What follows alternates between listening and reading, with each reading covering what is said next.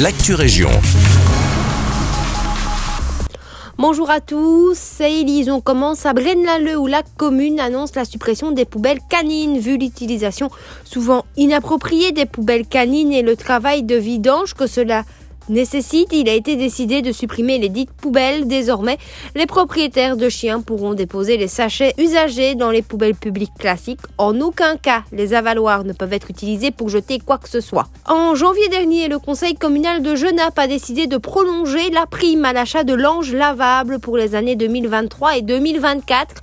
L'utilisation des langes lavables présente de nombreux avantages sur le plan économique, environnemental et pour la santé. Réduction des quantités de déchets, mise en décharge, acquisition plus rapide de la propreté pour les enfants.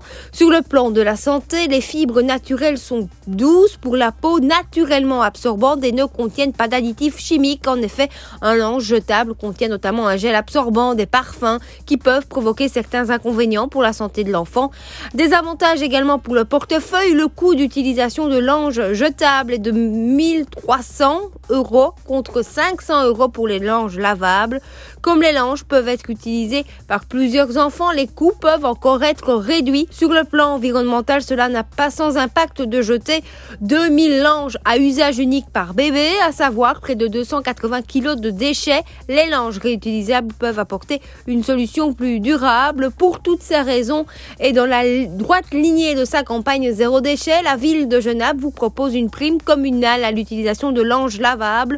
Le montant de la prime octroyée équivaut à 50% de la facture d'achat avec un maximum de 125 euros. Plusieurs factures d'achat peuvent être cumulées afin d'atteindre le plafond des 125 euros. La prime est demandée par le père, la mère ou le tuteur légal de l'enfant. Celui-ci doit être domicilié dans la commune de Genappe. La prime est octroyée une seule fois par enfant. La demande de prime doit être introduite auprès du service environnement avant que l'enfant n'atteigne l'âge de 2 ans et demi. Rendez-vous sur le site internet de la commune de Genappe pour remplir le formulaire.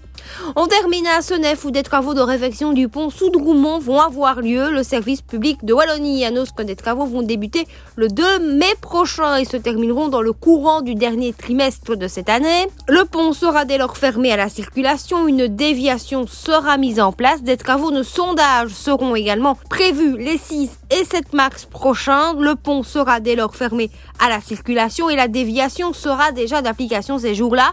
Pour connaître la déviation mise en place, rendez-vous sur le site internet de la commune de Senef. C'est la fin de cette Actu Région. Merci de nous écouter. Excellent mardi avec nous.